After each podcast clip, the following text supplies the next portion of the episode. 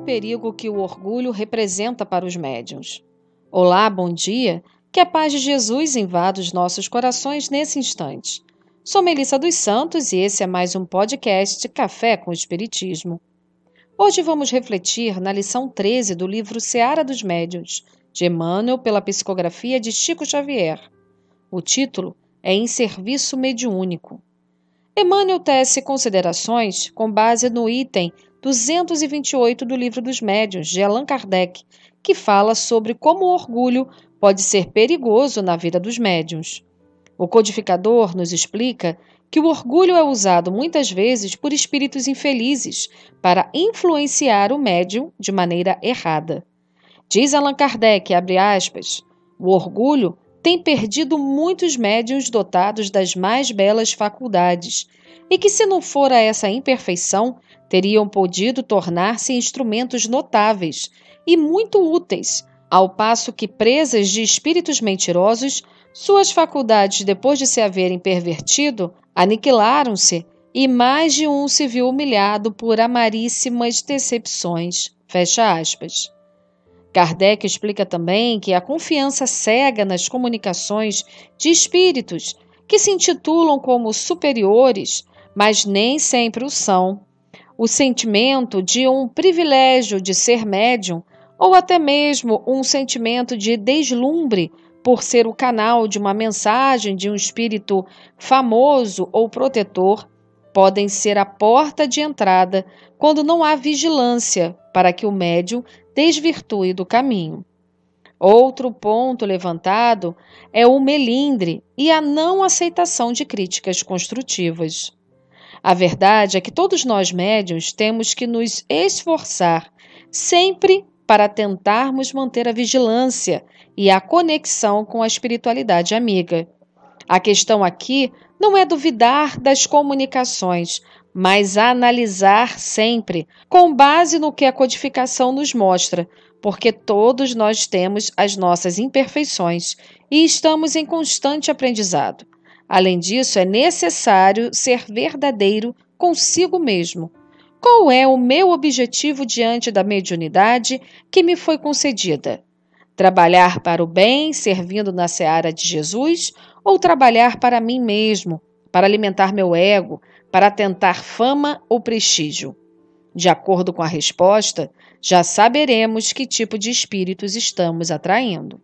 Nesse trecho do Livro dos Médiuns, Kardec também faz um alerta às pessoas que cercam os médiuns, pois, às vezes, mesmo sem querer, elas podem estar alimentando as más tendências deles.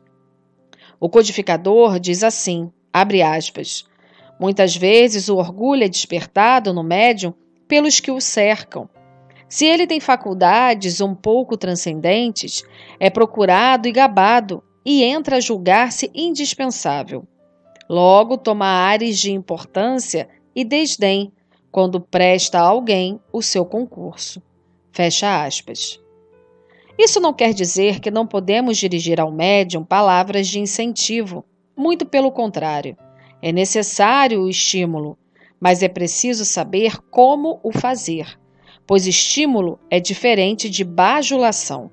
Precisamos entender também que são pouquíssimos os médiuns que vêm com a mediunidade de missão, como o nosso querido Chico Xavier.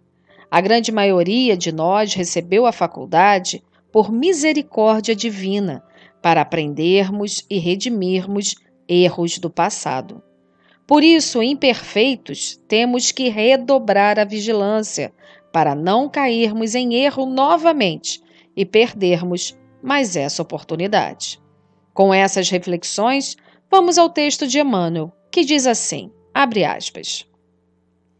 Seja qual for o talento que te enriquece, busca primeiro o bem, na convicção de que o bem a favor do próximo é o bem irrepreensível que podemos fazer. Desse modo, ainda mesmo que te sintas imperfeito e desajustado, infeliz ou doente, utiliza a força medianímica de que a vida te envolve, ajudando e educando, amparando e servindo no auxílio aos semelhantes, porque o bem que fizeres retornará dos outros ao teu próprio caminho, como bênção de Deus a brilhar sobre ti. Se abraçastes a mediunidade, previne-te contra o orgulho, como quem se acautela contra um parasita destruidor. A gente sutil assume formas diversas na constituição espiritual.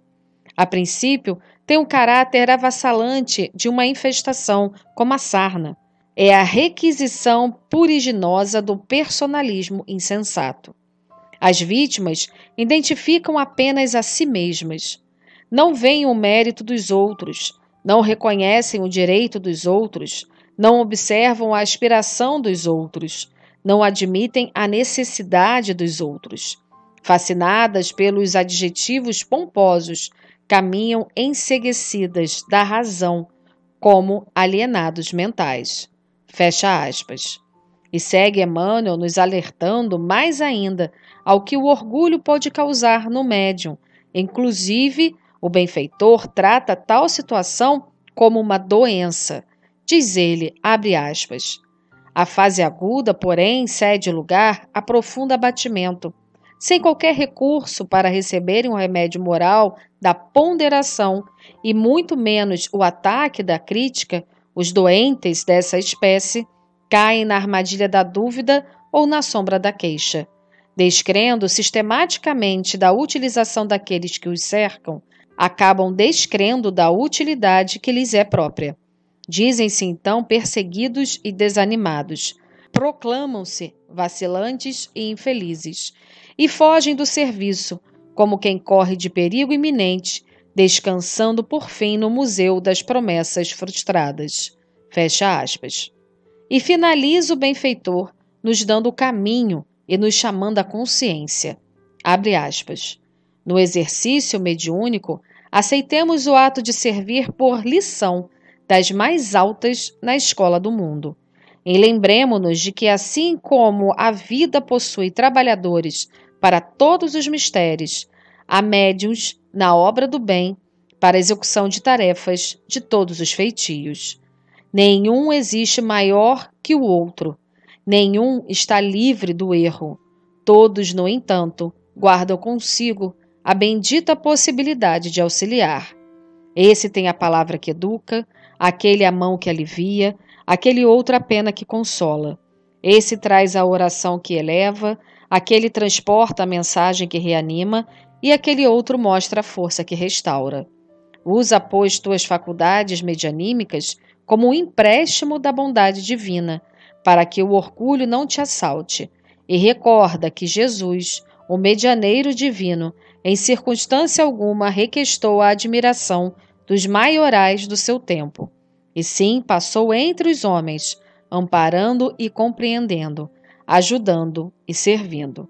E se houve um dom de Deus em que se empenhou de preferência aos demais, foi aquele de praticar o culto vivo do Evangelho no coração do povo, visitando em pessoa os casebres da angústia e alimentando a turba faminta, ofertando amor puro aos enfermos sem nome e estendendo esperança aos que viviam sem lar. Fecha aspas. Que possamos ter em nós sempre o sentimento de serviço, de entrega, não as nossas vontades, mas as vontades do mais alto. Entendendo que a mediunidade é uma oportunidade de luz que exige estudo, dedicação, trabalho no bem e humildade sempre para que sejamos instrumentos afinados nas mãos dos amigos espirituais. Que assim possa ser. E até o próximo podcast Café com Espiritismo.